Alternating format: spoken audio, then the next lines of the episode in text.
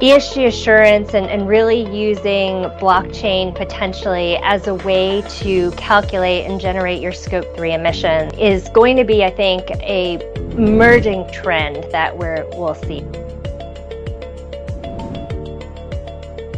Think about all the metadata that could be collected for business folks creates a whole rich new data stream that they can parse. I think it would give investors and public markets um, different ways to assess uh, what sort of energy was being used um, and did it fit their more granular uh, desires or needs as opposed to just a kind of a broad uh, brush that might be painted today without that metadata.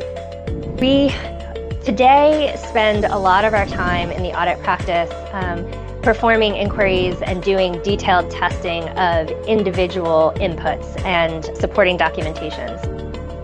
By utilizing the blockchain, all of this information now becomes electronic, it becomes immutable once it's input into the system, and ultimately um, takes out some of the specific detailed work that we would have done in the past. It's transparent. Everyone can see the blockchain being updated. And also, I think critically important and oftentimes forgotten is that it is visible to all who are granted access to it. Uh, creates increased oversight. everyone can see the data that might have been uh, hidden in databases. So we think it's a it's a huge opportunity across a number of different fronts to influence both the audit as well as kind of business effectiveness.